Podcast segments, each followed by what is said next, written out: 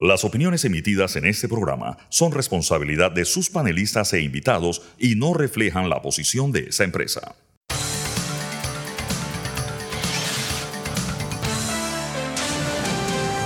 Mesa de Periodistas. Muy buenos días Panamá, bienvenidos a Mesa de Periodistas con el análisis profundo y diferente que los pone al día. Hoy en nuestra edición de martes 27 de junio. Les Alfonso Grimaldo de Nueva Nación.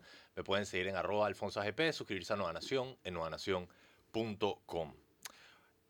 Nos están escuchando en la cabina de TVN Radio. Nos pueden seguir aquí en arroba TVN Radio 965 en Twitter y en Instagram. Y les recuerdo que pueden enviar sus comentarios al 6502-2396.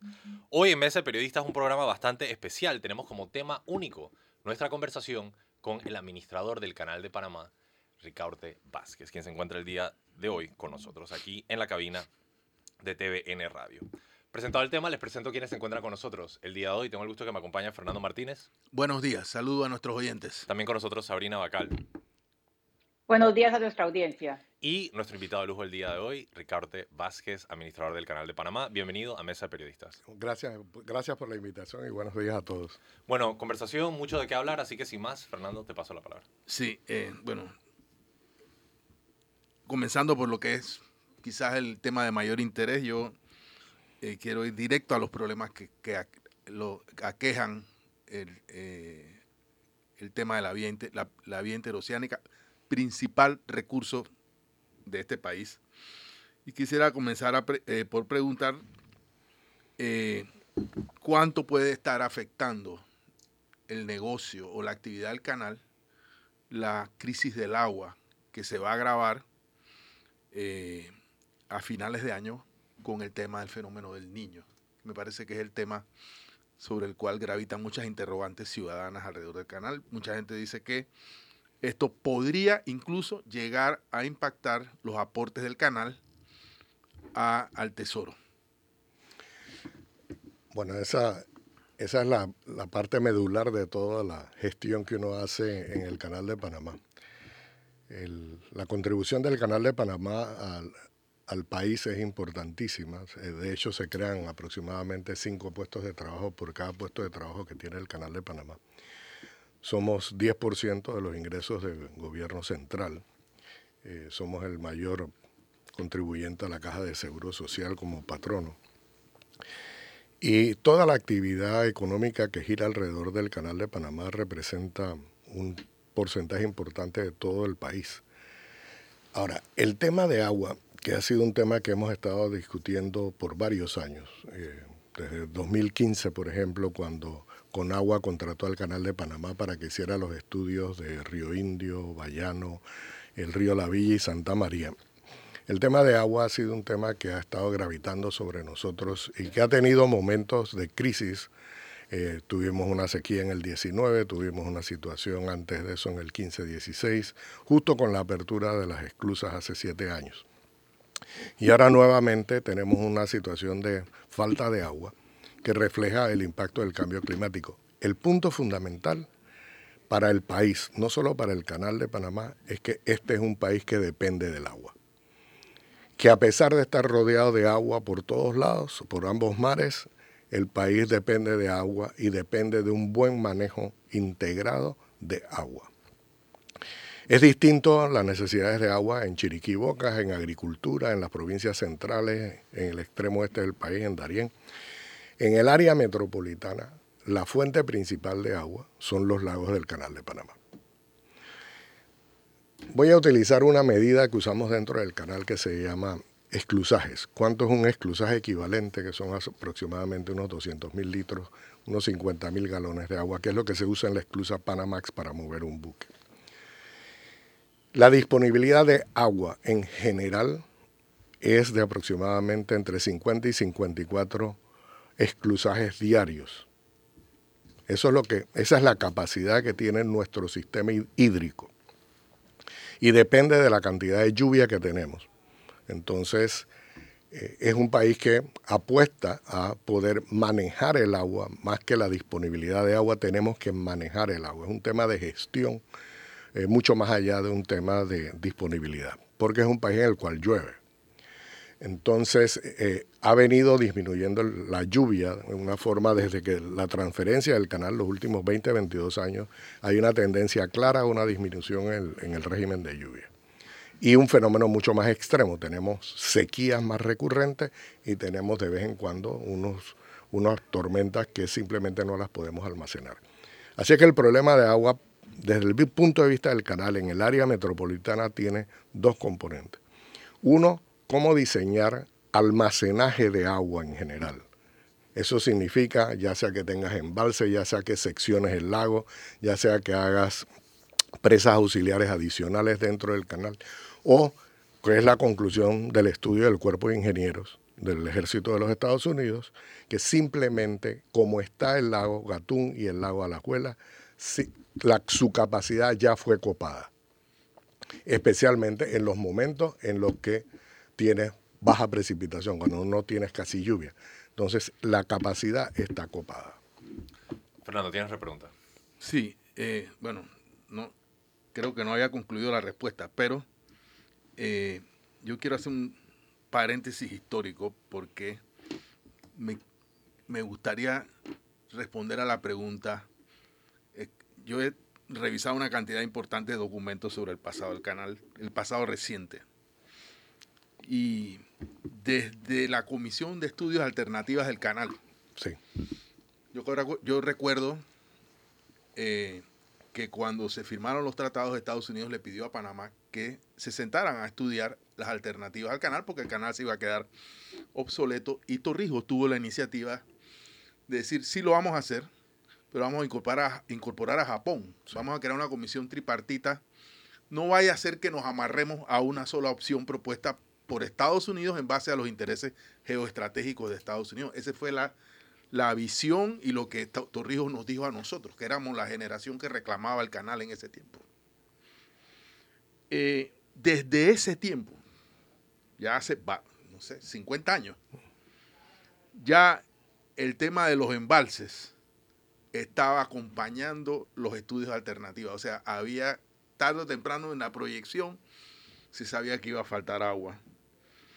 Yo eh, también recuerdo que terminando su gestión, el doctor Ernesto Pérez Valladares lanzó eh, la ley esa de la cuenca occidental del canal, que era una ley, ahora, ahora tenemos que reconocer, era una ley correcta en su contenido, en su objetivo, pero incorrecta en su forma, porque fue una ley inconsulta. Tan inconsulta que las comunidades que quedaban eh, a las orillas de los lagos, de lo, perdón, del río Indio, Trinidad, etcétera, prácticamente se sublevaron y se, y se, opusieron a la creación de la cuenca del canal. Después vino el gobierno de Mireya Moscoso, al que no le interesó absolutamente nada del canal y que no le interesó muchas cosas de este país, sinceramente, pero no fue un buen gobierno, en mi opinión. Eh, y siguió pasando el tiempo y pasando el tiempo hasta que llegamos a la ampliación del canal. Mi pregunta es, eh, estos embalses o esta propuesta de traer de estos ríos importantes de esa región agua para el canal es una alternativa hoy, es, es lo, que, lo que tendríamos que debatir como sociedad, porque el otro tema es que si en aquel momento no discutimos como sociedad lo que debíamos hacer, paradójicamente veníamos de la experiencia de discutir como sociedad los tratados.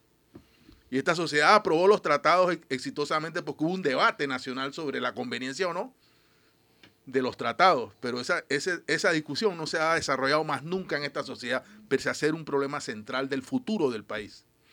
Entonces mi pregunta es, ¿dónde ponemos el tema de los embalses y, la, y esa región en, las estrategias que debemos pensar, no como canal, sino como país. Doctor Bajes. Ahí está la diferencia fundamental. El país cuenta con aproximadamente 52 embalses. El país necesita resolver su problema hídrico desde el punto de vista de suministro de agua a la población. La ruta más rápida ha sido utilizar los lagos del Canal de Panamá como fuente de agua cruda para poder potabilizar. La advertencia es que entre el tráfico por el Canal de Panamá más el crecimiento poblacional, la capacidad de los lagos como se conocen ya está agotada, ya la copamos. Y tenemos que hacer algunas decisiones importantes, unas dentro del Canal de Panamá y otras a nivel nacional, consultadas evidentemente, porque el Canal de Panamá no puede hacer este tipo de cosas a espaldas de, de la sociedad. Y hay que plantear la necesidad de explorar en, la, en el suministro de agua potable, en el suministro de agua para riego, en el suministro de agua para la operación del canal, en hacer mejor y más eficiente el uso del agua dentro del canal de Panamá y considerar algunas otras alternativas.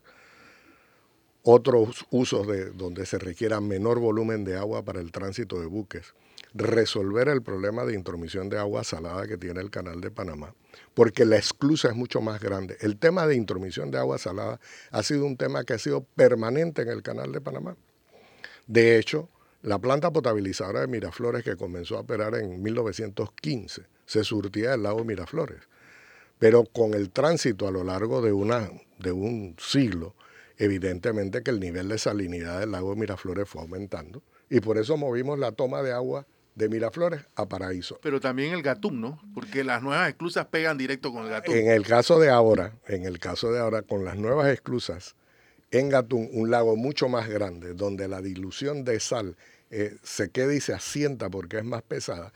El tema de la intromisión de agua salada, aparte de cambiar los patrones de mantenimiento del canal, cambia la capacidad operativa de las plantas potabilizadoras que se surten del lago. Y la biodiversidad que vive. Y, la biodiversidad que vive en el lago.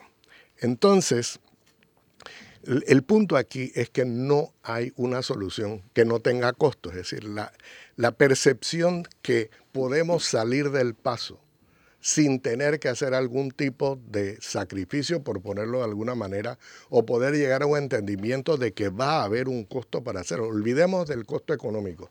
Aquí Fernando ha mencionado el tema de la biodiversidad, hay el tema del ambiente, está el tema del cambio climático, la posibilidad de poder hacer embalses o, capacitar los ríos para que puedan modificar sus cursos.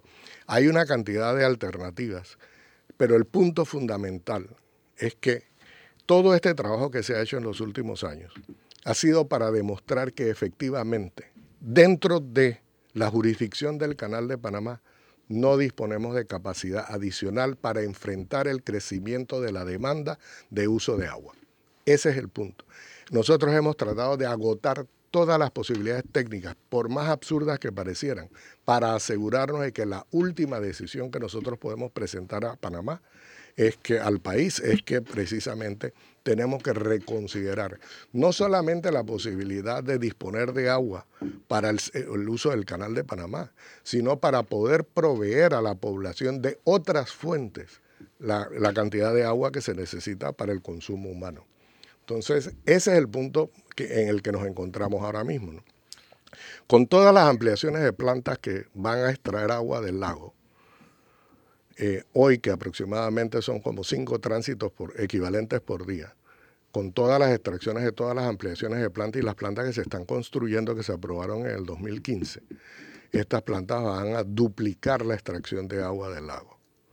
Así que de los 50 a 54 tránsitos equivalentes, nosotros vamos a dedicar 10 a 11 tránsitos equivalentes solo al suministro de agua potable para la población panameña. Entonces hay que encontrar soluciones y estas soluciones toman tiempo.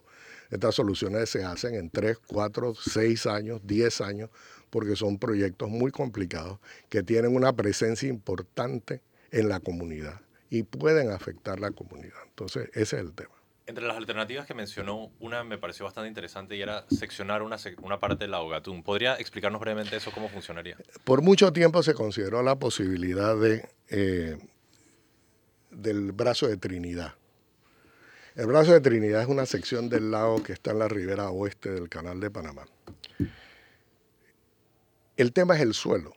Entonces la capacidad de poder segmentar ese, ese, pedazo del lago lo hace particularmente difícil desde el punto de vista de ingeniería en términos de costo, bastante difícil de estimar. Pero sería con un relleno, por así decirlo. Pero no, tendría que hacer un, un amurallar un poco para poder permitir que de alguna manera nosotros podamos, podamos almacenar más agua irregular, que es el mismo trabajo que hace Alajuela. pero de otra manera.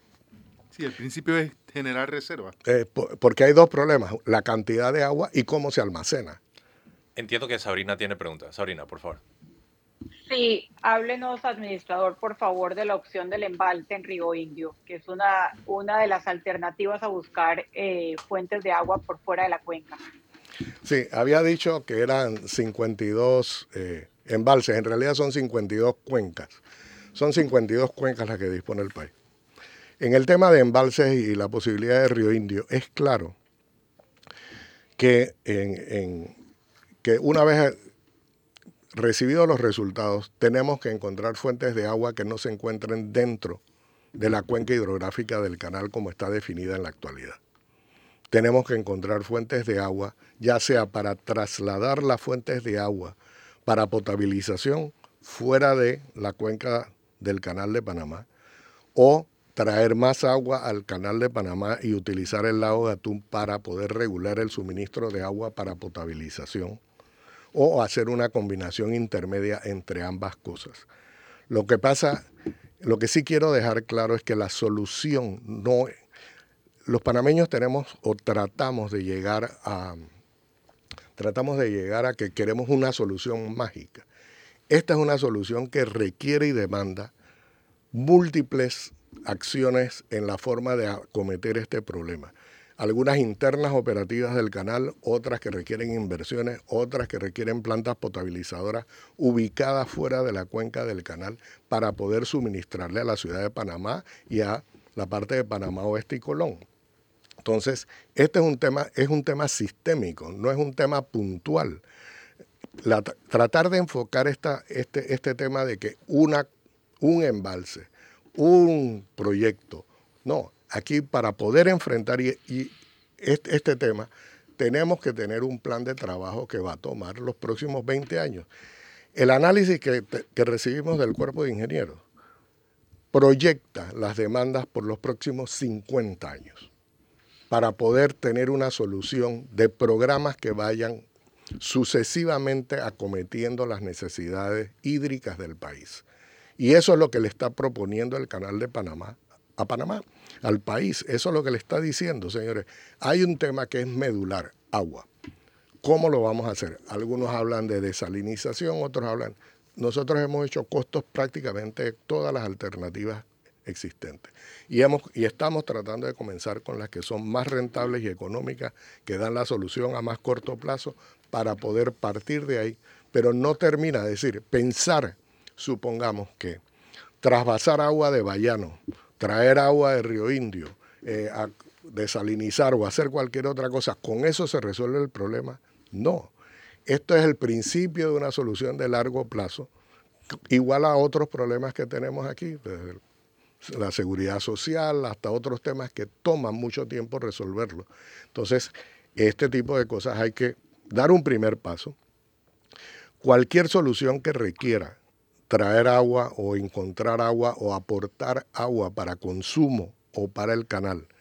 Y veamos el tema como es, tanto para consumo humano como para el canal, tiene que considerar otras fuentes de agua, eh, otros caudales que no necesariamente son los caudales que ahora aportan al lago Gatún en el canal de Panamá. Sabrina tiene una repregunta. Sabrina, por favor.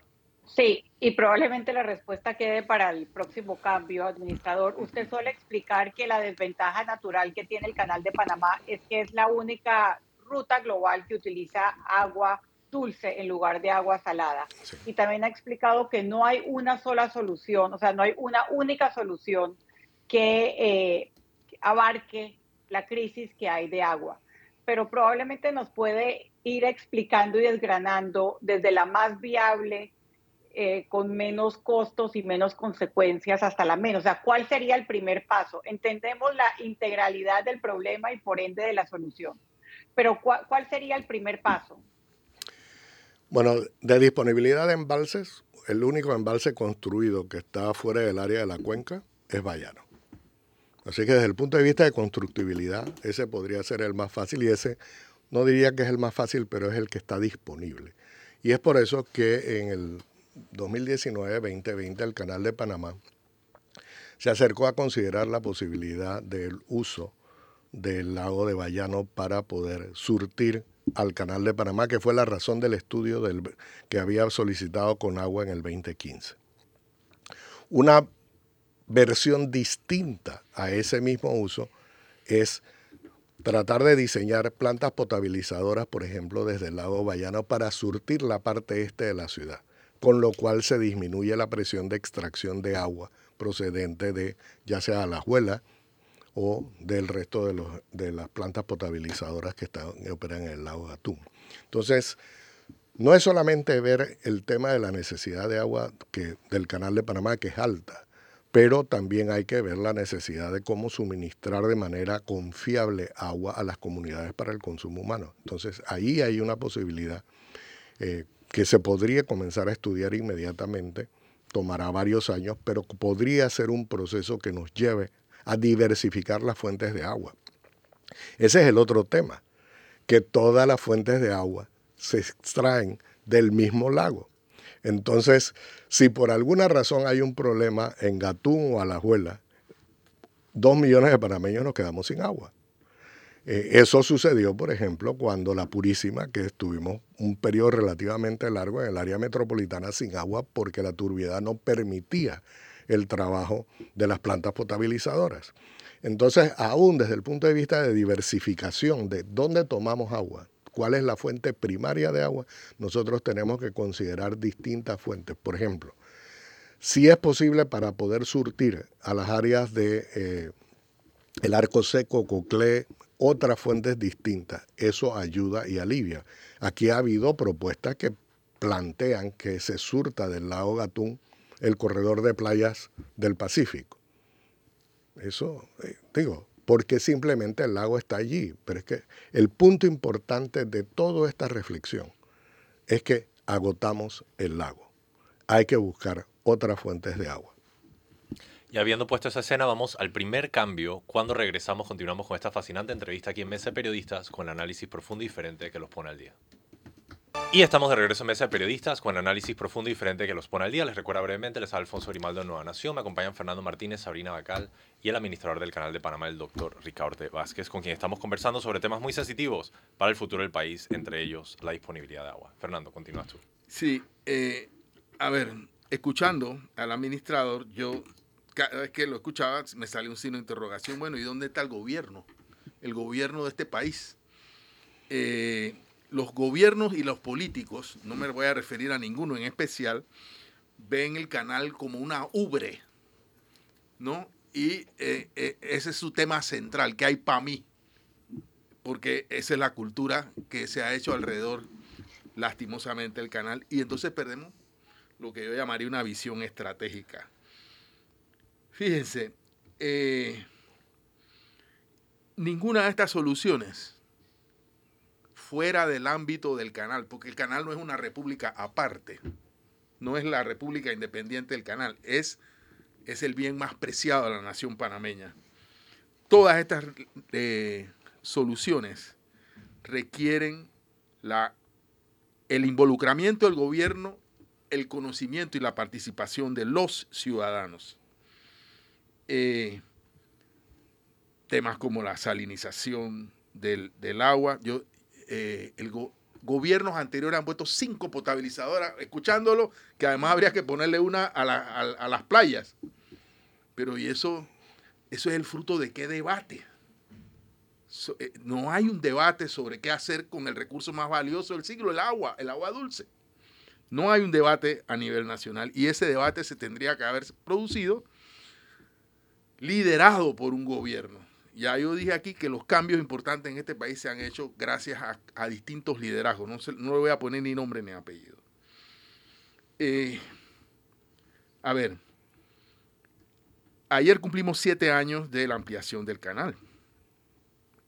Y yo quiero preguntarle, ese proceso de, eh, de los niveles de eficiencia de este, tal como se pensó esa ampliación del canal, han sido revisados en estos siete años. Por ejemplo, las tinas de reutilización de agua que se utilizan para las nuevas esclusas del canal resultaron ser tan eficaces como se planteó originalmente, sirvieron para el propósito, porque cuando yo le escucho hablar de que el canal se mide por 50 o 50, 54 exclusajes, usted se refiere a exclusajes de las viejas exclusas. De las viejas exclusas. No de las nuevas. Y las nuevas arrojan agua dulce al mar y no sabemos si las tinas están cumpliendo con la eficiencia eh, que, se, que se debe. O sea, mis preguntas son dos. ¿Dónde está el gobierno? O si el gobierno ha participado de esta discusión o ha propuesto participar de este tema que es un problema nacional. Y el otro, ¿cuál es el, si hemos revisado los niveles de eficiencia que debía aportar la, gestión de la ampliación del canal? Bien, lo primero, la conversación con el gobierno se mantiene. Nosotros tenemos varios pasos que debemos cumplir dentro del Canal de Panamá para poder presentar al país una propuesta. El primer paso es haber hecho el trabajo interno nuestro y llegar a conclusiones específicas con propuestas específicas. El segundo paso tenemos que presentarlo a la Junta Directiva y ese programa de presentación está hecho para tener la primera reunión que esperemos podamos cumplir y agotar el tema el próximo 6 de julio. El 6 de julio debe producir una comunicación o una propuesta para seguir conversando con gobierno central sobre cuáles serían las acciones que se requieren o la cartera de proyectos que se requieren para poder acometer inmediatamente la solución y comenzar un proceso de resolver el tema de trabajo eh, para poder proveer agua a los panameños. Eso requiere consideraciones de carácter institucional, requiere asignar responsabilidades específicas y que la ciudadanía conozca quién es responsable de qué parte de estos proyectos. El Canal de Panamá tendrá un liderazgo en lo que corresponde a el área que es responsabilidad del Canal de Panamá, que es esencialmente la, la operación del Canal de Panamá y su cuenca. Pero hay trabajos que hemos hecho que permiten proveer soluciones que van más allá de la aplicación o del uso del agua para la aplicación del Canal de Panamá. Esa conversación está planteada, esa conversación, eh, ayer sostuvimos un, taller breve por el, para poder enmarcar o encuadrar cuáles son las posibilidades y que queremos que eso se presente en los próximos cuatro semanas, próximo mes, para poder permitir que haya una conversación sobre el tema como bien propone Fernando. Ese es el uno. Lo segundo, el tema de las tinas de recirculación de agua. Una esclusa de mayor tamaño, como es la esclusa Neopanamax, que cumplió ayer siete años, que ha transitado más de 20.000 buques hasta la fecha. Esa esclusa efectivamente usa un volumen de agua mayor. La forma de reducir la utilización de agua y hacerla más eficiente era mediante la recirculación de agua. La esclusa comienza operaciones en un año seco, cuando el nivel de intromisión de agua salada es mayor. El mismo volumen de agua salada, cuando el lago está abajo, simplemente se concentra mucho más. Y como el agua salada es más pesado, se deposita en el fondo del, acuario.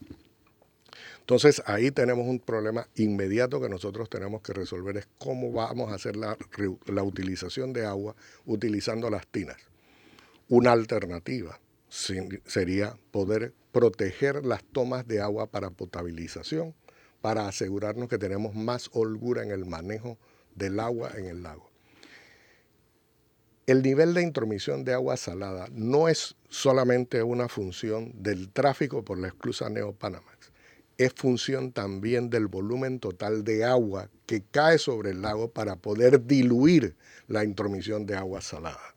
En la medida que esté lloviendo menos, esa intromisión de agua salada será más notable. ¿Y dónde se nota? En el agua potable que toman, que es procesada de las plantas que extraen del lago Gatún.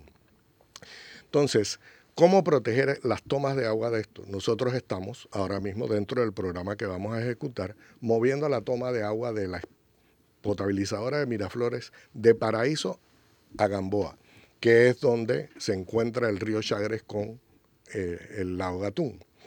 Allí, por la afluencia de agua que viene del río, la concentración salina es inferior.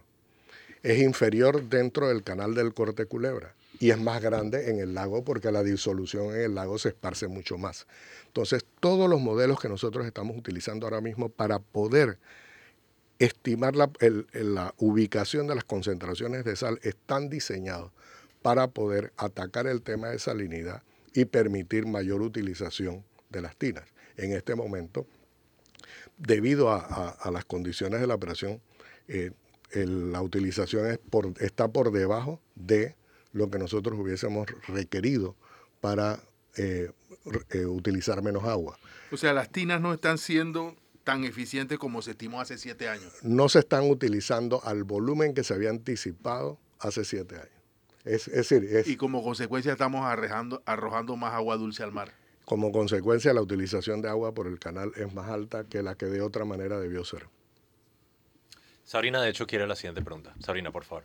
Sí, sí, administrador, yo le preguntaba en mi intervención anterior por el primer paso o los siguientes pasos, porque tengo la impresión de que este diagnóstico de crisis de agua se conoce hace tiempo y, quería preguntarle si es así, si ustedes, o sea, y por qué no se ha actuado antes de cuándo es este diagnóstico, de cuándo tenemos claro este panorama de crisis del agua y por qué no se ha actuado todavía.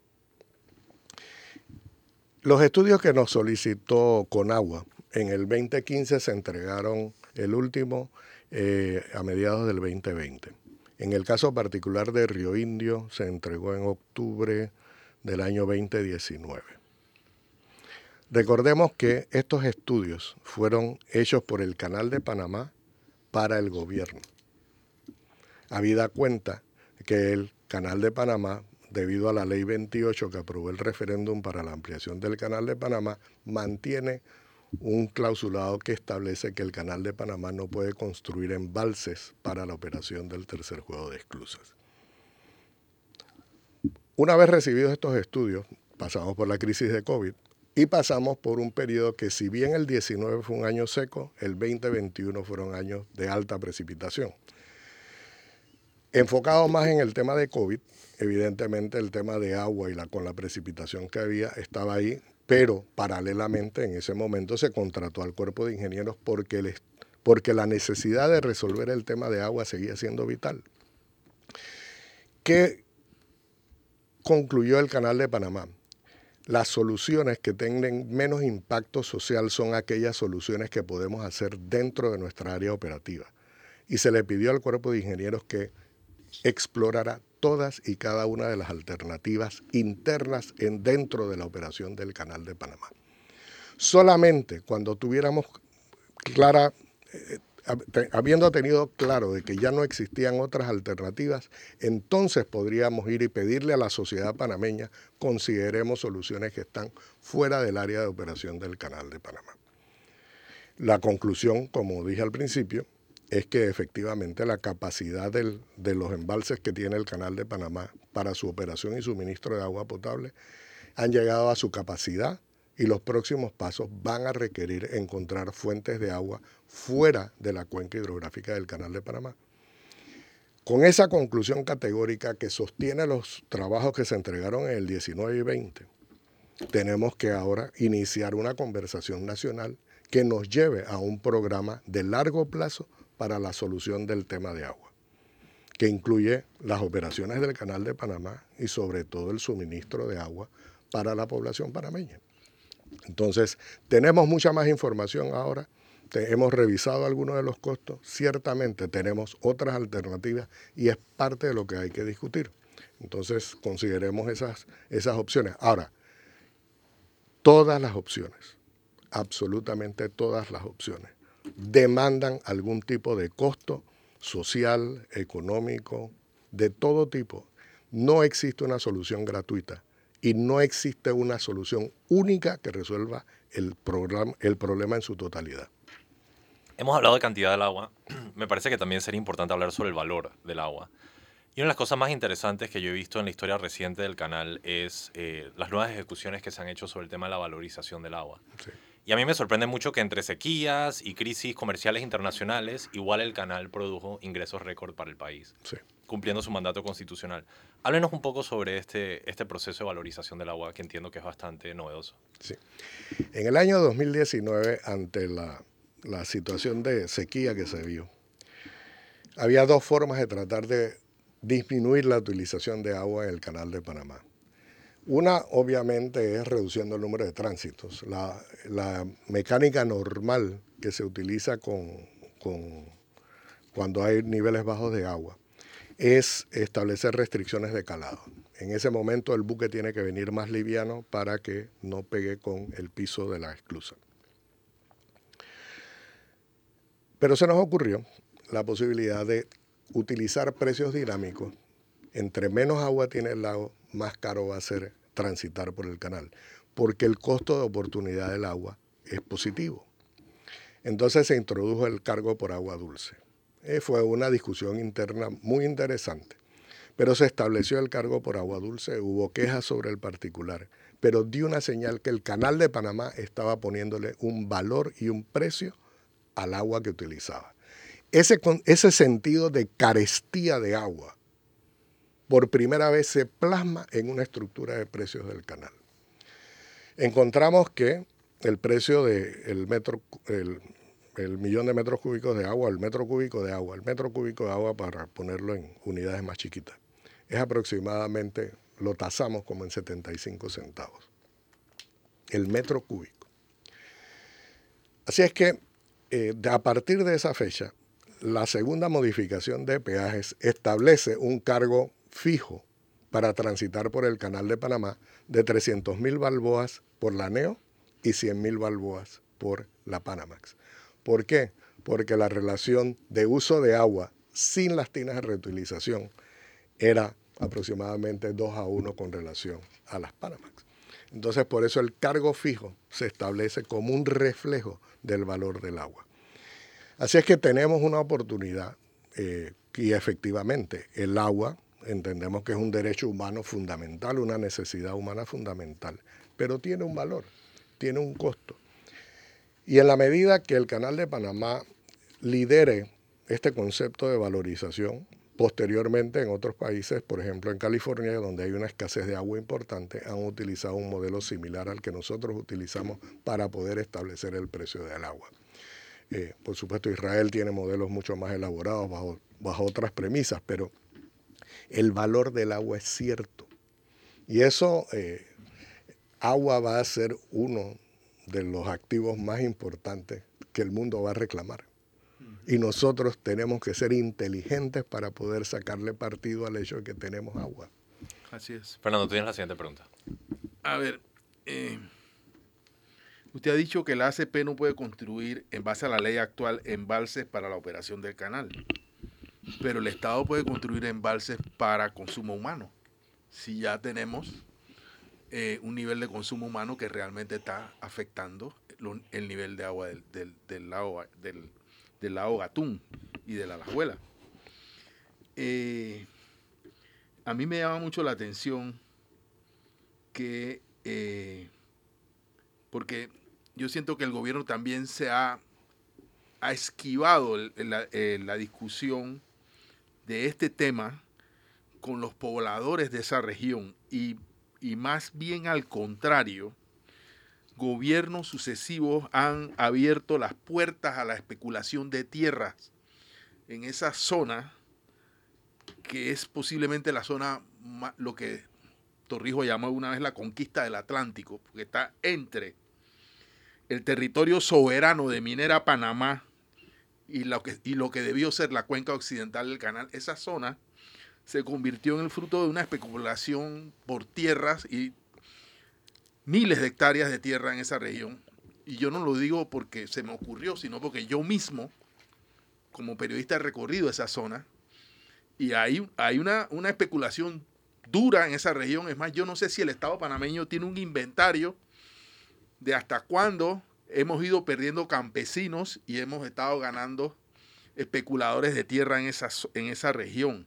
Y todo eso ha pasado a espaldas de una gran necesidad, porque esas son las personas que, son dueñas o colindantes del el río Indio, el río Trinidad, etc. Entonces yo sí creo que falta eh, eh, hablar con esas comunidades, porque ya venimos de la experiencia anterior, repito, en la cual la ausencia de diálogo con esas comunidades. Fíjese que esas comunidades, hasta que se construyó el puente sobre, sobre el canal, que es fruto de la ampliación del canal, estaban totalmente incomunicadas prácticamente. Al río Indio se entraba por mar, porque no había carretera. Y en una visión más largoplacista, esa región tendría que comunicarse directamente con el Atlántico. Eh, todo el interior del país debería poderse comunicar con el Atlántico, subiendo por Coclé, por la Pintada, por donde sea, eh, y conectarse, por ejemplo, con los cinco puertos o seis puertos que hay, con, si es que realmente queremos desarrollar una vocación de exportación y vincular el interior del país a, esa, a, la, a la conquista del Atlántico. Pero todos esos temas deberían ser fruto de un debate nacional de cómo queremos desarrollar el país, en el cual por supuesto el canal es un gran protagonista, pero no es el único. Entonces, yo sí creo que hay tareas importantes pendientes y tristemente el tiempo se acaba, el tiempo de este gobierno por lo menos. Eh, dicho esto, yo quiero preguntar, eh, ¿sabemos hasta qué punto es la, la participación o la, o la tenencia un esquema tenencial de la tierra en esta región tan valiosa y tan importante. ¿Se refiere al caso de Río Indio? A toda esa región que está entre la mina, Coclecito, etcétera, al norte de Coclé y eh, el canal mismo. Mira, eh, cuando hicimos los primeros trabajos para la ampliación del canal de Panamá, estamos hablando en el año 2002, el canal de Panamá tomó la iniciativa de gestionar con el Estado el otorgamiento de los títulos de propiedad a las personas que estaban en el área. Esa fue una labor intensa que no ha terminado. De hecho, eh, celebramos hace unos días el hecho de que se han otorgado ya más de 10.000 títulos de propiedad a distintas personas que están ubicadas en el área de la cuenca hidrográfica del canal y muchas de ellas y mucho de ese trabajo comenzó justamente en la versión de la ley 44 de la cuenca hidrográfica del canal que incluía áreas como Río Indio, Toabré, Caño Sucio. Así que ese programa continúa. Así es que para el Canal de Panamá es importante seguir gestionando en favor de los moradores la tenencia, el, el título de tierra que los hace a ellos dueños a nosotros nos permite saber quiénes son nuestros vecinos y yo creo que es un acto de equidad y un aporte que hace el Canal de Panamá. Fuera de los aportes que le hace al gobierno central, yo considero que este es uno de los aportes más importantes a la comunidad que ha hecho el Canal de Panamá. Son personas que tienen ahora capacidad de sustento, trabajan con nosotros y en otros casos, como había dicho también, los hemos enseñado agricultura sostenible y tienen una forma de vida diferente. Yo creo que ese es uno de los programas más exitosos y es un modelo hecho aquí en Panamá por panameños para favorecer a las comunidades. Ese, ese trabajo se hizo entonces y cuando se nos dio el contrato en el 15 para estudiar Río Indio, se hizo un trabajo extensivo en ver todos los sitios poblados, cuál era la presencia social, qué necesidades había en el sitio y se hizo una estimación de cómo sería un programa de desarrollo relacionado con estas regiones. Ese es el trabajo que se nos pidió, el Canal de Panamá lo entregó y tenemos eso como punto de partida adicional de la información. ¿Lo entregó al gobierno? Sí, claro, porque fue mi, eh, Conagua quien nos solicitó el trabajo y nos contrató mi ambiente. Así que eso ha estado ahí. Eh, tomemos en cuenta, vino COVID que hizo mucho más difícil tratar de hacer mucho de este trabajo y eh, ciertamente ha habido un atraso en poder poner en marcha este tipo de trabajo, pero es un tipo de trabajo que toma mucho esfuerzo. Tiene un tipo de trabajo que tiene que ver con una mentalidad de desarrollo para las regiones, desarrollo integrado, aportes, carreteras, infraestructura, porque no hace ningún sentido que alguien ceda su terreno para hacer una hidráulica y no tenga electricidad sea su terreno para poder hacer una potabilizadora y no tenga agua. Entonces, hay que ver este tema en la integralidad de las cosas, ¿no? El, hasta donde el mandato del Canal de Panamá lo permite, nosotros hemos apoyado a las comunidades porque nos, nos ayuda a conservar la cuenca. Entonces, como la protección de cuenca sí es una función del Canal de Panamá, entonces consideramos que estas acciones contribuyen a la protección de Cuenca y están dentro del mandato de la autoridad del Canal de Panamá. Pero el resto de la, de la discusión es una discusión que hay que tener con los otros actores que tienen que participar en esto. Y eso incluye a la sociedad civil, incluye al gobierno. En este tema no se puede dejar por fuera a nadie. Es muy sencillo tratar de apuntar el dedo y decir, tienes que hacerlo tú, tienes que hacerlo tú, tienes que hacerlo el otro. Tenemos que hacerlo todos. Este es un programa, este es un problema nacional que requiere de una solución nacional. Y este país ha llegado a acuerdos en el pasado y va a tener que llegar a un nuevo acuerdo de cómo manejar el tema de agua. Con esas palabras esperanzadoras vamos al siguiente cambio. Están escuchando Mesa de Periodistas, el análisis profundo y diferente que los pone al día. Cuando regresemos continuamos con esta fascinante y detallada conversación. Manténganse en sintonía. Y estamos de regreso en Mesa de Periodistas, el análisis profundo y diferente que los pone al día brevemente. Les Alfonso Grimaldo, me acompañan Fernando Martínez, Sabrina Bacal, el administrador del canal de Panamá, el doctor Ricardo Vázquez, con quien continuamos esta entrevista. Sabrina, la pregunta es tuya. Sí, administrador, la posible sequía en el canal de Panamá es objeto de titulares en las principales publicaciones económicas del mundo. Eh, uno simplemente pone en Google canal de Panamá eh, y se da cuenta que la sequía se llevó por delante los siete años de ampliación.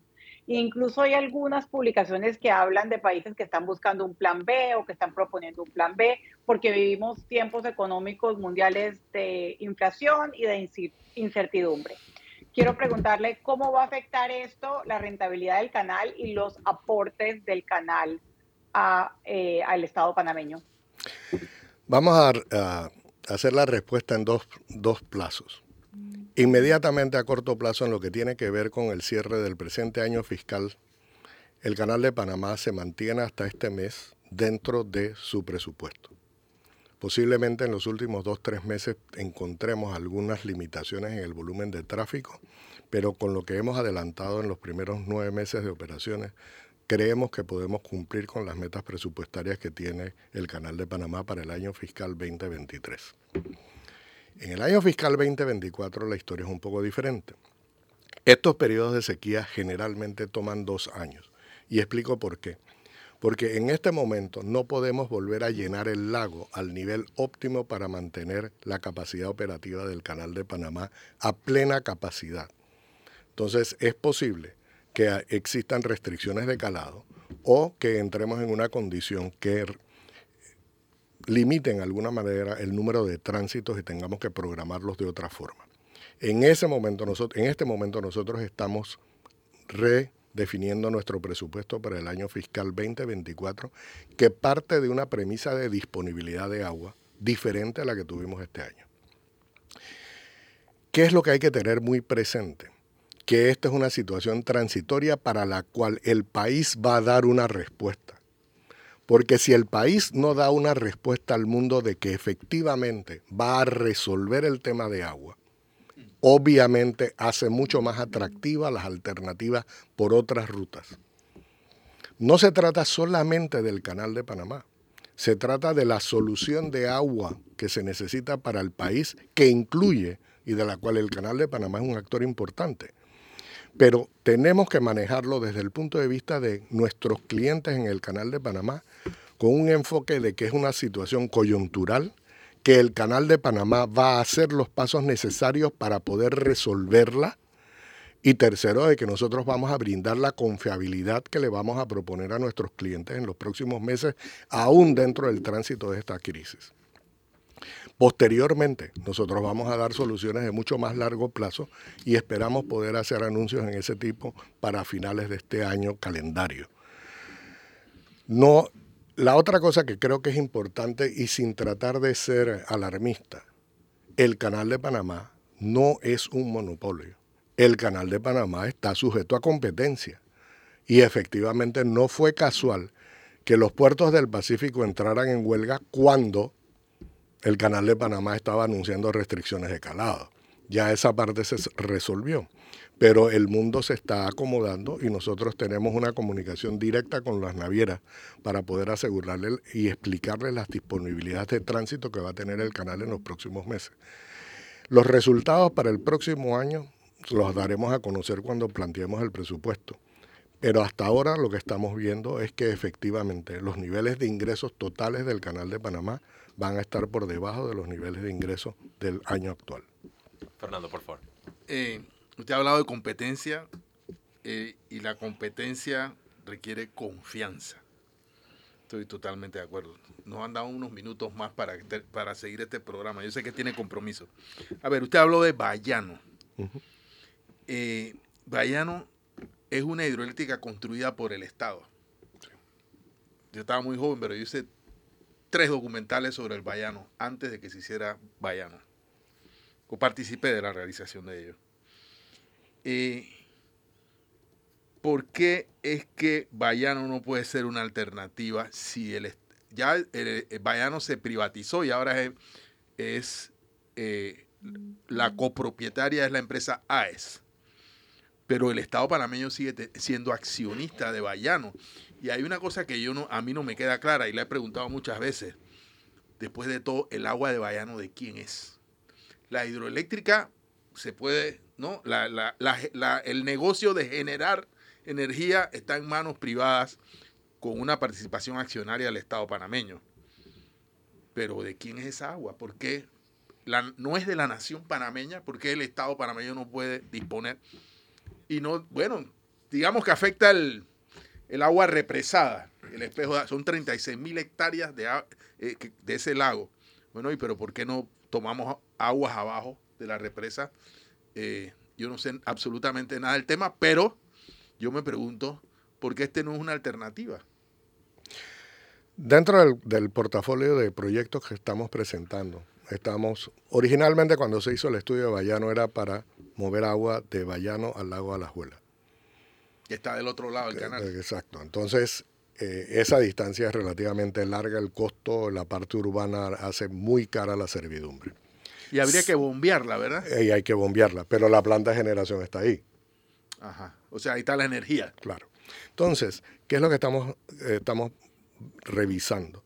La posibilidad de, si no queremos traspasar agua hasta el canal de Panamá, la posibilidad de utilizar agua de la fuente de Bayano para poder potabilizar y bajar la presión de la extracción de agua de los lagos del canal. Para la población del este. Para la población del este. Supongamos que cortas la ciudad de Panamá a partir de Tocumen, una cosa así. Hacia allá tú podrías tratar de suministrar agua procedente de Bayano.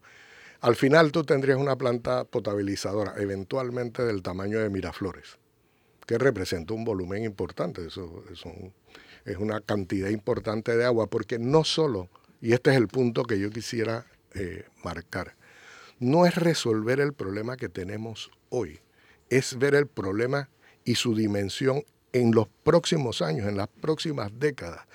Todos estos proyectos toman mucho tiempo. El canal comenzó a estudiar la ampliación del canal de Panamá en el 39. Después la revisaron con la tripartita. Después el canal se hizo panameño y estudiamos la ampliación en el tercer juego de esclusas. Desde el concepto del tercer juego de esclusas hasta la operación tomaron más de 10 años. Estos proyectos bien estudiados y bien calibrados requieren que se dediquen los esfuerzos para poder hacerlo. Y generalmente estos proyectos van a requerir o requieren que transiten más allá de una administración de gobierno. Entonces son temas nacionales que deben dársele el nivel de prioridad nacional y ese es el punto importante que nosotros queremos destacar. Vamos a pedir el último cambio, pero les comento que de hecho tenemos un último bloque, así que manténganse en sintonía, están escuchando Mesa de Periodistas con el análisis profundo y diferente que los pone al día. Y estamos ya de regreso en el último bloque de Mesa de Periodistas con el análisis profundo y diferente que los pone al día. Brevemente les recuerdo, les Alfonso Grimaldo, me acompañan Fernando Martínez, Sabrina Bacal y el administrador del canal, Ricardo Vázquez. Y en estos últimos minutos eh, me parece que sería muy apropiado que en el séptimo aniversario de la ampliación del canal de Panamá el administrador reflexiona un poco sobre lo que ha sido este periodo hasta ahora y lo que depara el futuro para nosotros, entendiendo todos estos retos que hemos conversado el día de hoy. Bueno, siete años de la, de la puesta en operación de la esclusa Neopanamax. Eh, más del 50% de los ingresos del canal de Panamá vienen de esta esclusa. Nosotros hemos transitado un poco más de 20.000 buques a lo largo de estos siete años eh, efectivamente es un reto porque ha permitido mejorar la productividad en general del transporte. Tenemos barcos más grandes que transitan el canal de Panamá y productos distintos que no fueron contemplados inicialmente como el gas natural licuado, que representó una oportunidad significativa en la utilización del nuevo juego de esclusas. Más recientemente, eh, el tema de la guerra de Ucrania ha limitado el movimiento de gas natural licuado por Panamá. De hecho, estamos transitando menos de un buque por día en promedio. Cuando en algunos momentos nosotros llegamos a tener hasta tres, cuatro tránsitos de LNG por el canal de Panamá. La parte positiva a esto es que estamos en conversaciones con las compañías que van a recibir las licencias en Estados Unidos para ampliar sus terminales de exportación, para asegurarnos de que ese LNG, ese gas licuado adicional, pase por el canal de Panamá con rumbo a Asia. Lo mismo lo estamos haciendo con el gas de petróleo. Entonces, estos son dos mercados que nosotros vamos a tener que asegurar y, e irónicamente son buques que tienen menos calado que los portacontenedores. Así es que el tema de restricciones de calado les aplica un poco menos a ellos. Les aplica, pero un poco menos a ellos. Hemos experimentado la posibilidad de eh, hacer el, hemos analizado con unas empresas la posibilidad de convertir a Panamá en un centro de trasiego de granos, bajar granos del eh, Mississippi, de Luisiana, ponerlos en Panamá, agregarle a la oferta eh, de granos aquí, posiblemente producción panameña como un canal de exportación, sin embargo los costos de hacer esa, esa inversión simplemente no resultan y no tenemos compradores para el producto. Y de esa misma manera estamos haciéndolo con otras actividades económicas que nosotros estamos desarrollando para poder permitir que podamos hacer un volumen mayor de tránsito por el canal de Panamá, especialmente en la parte de respaldo al reposicionamiento de contenedores en Panamá, para si no utilizas el canal, por lo menos utilizar el reposicionamiento. Y con eso estamos hablando con las concesiones que ya están operando en, en el área de la antigua zona del canal para ver si podemos maximizar la operación logística del canal, de la cual se habla mucho, pero al final del día nos quedamos simplemente en el discurso y creo que tenemos que hacer algo. Y yo creo que el Canal de Panamá, en este momento, en esta circunstancia de mercado, para posicionar la ruta por Panamá, más que por el Canal de Panamá, resulta importante que el Canal de Panamá haga soporte eh, en el diseño de una estrategia. Y finalmente, los beneficios al país Ah, son evidentes. El canal de Panamá estaba en el orden de mil millones de balboas, mil doscientos millones de balboas de utilidad neta. Hoy hace dos mil quinientos millones de balboas. Buena parte de eso es, ha sido dos cosas. Uno, la existencia de la exclusa Neopanamax. Y lo otro es que con ella la capacidad de poder establecer precios que estén más ajustados al valor de la ruta por Panamá. Y ha quedado demostrado que una política de precios agresiva, la cual estaba planteada en el plan maestro, podía materializarse y generar los réditos que este país necesita. Así es que en esos dos frentes, uno que es infraestructura, hierro concreto, el otro que ha sido esencialmente mucha capacidad analítica para poder encontrar nichos de mercado y valor, han sido capturados y esperamos pues seguir haciendo eso para el canal del futuro. Bueno, con esto llegamos al... Ah, perdón, Fernando, por favor. Yo nada más quería decir, invitarlo para que continuemos esta conversación que para mí ha sido realmente importante, ilustrativo y espero que también para nuestros oyentes y para el país. Eh, yo tengo un hijo que es ingeniero en energía y ambiente de la UTP y me está preguntando que eh, cuándo van a cambiar la planta de Miraflores, que es una planta térmica a base de búnker y que es altamente contaminante. Tenemos dos propuestas para esa planta. La posibilidad de utilizar biocombustible, biodiesel, esa es una. Eh, ¿Proveniente de? La capacidad que se necesita posiblemente se puede surtir en Panamá por ahora. Y sería ¿Cuál sería la fuente? En, en Burica. Ajá. Es decir, hacer este tipo de diseños nuevos cuya cadena de suministro es más local, es un enfoque importante desarrollista del Canal de Panamá. Amigo del medio ambiente. Amigo del medio ahora ambiente. Mismo está contaminando. Ah, exacto. Eh, esa planta ahora está en despacho porque por la sequía las hidro no están generando. Entonces, esa, esa es una cosa. Estamos, ya tenemos un remolcador que vamos a poner a prueba para poder ver cómo responde a biocombustible. Ese es uno. La otra alternativa sería ver, volver a calcular la conversión a LNG que tiene menor nivel de emisiones.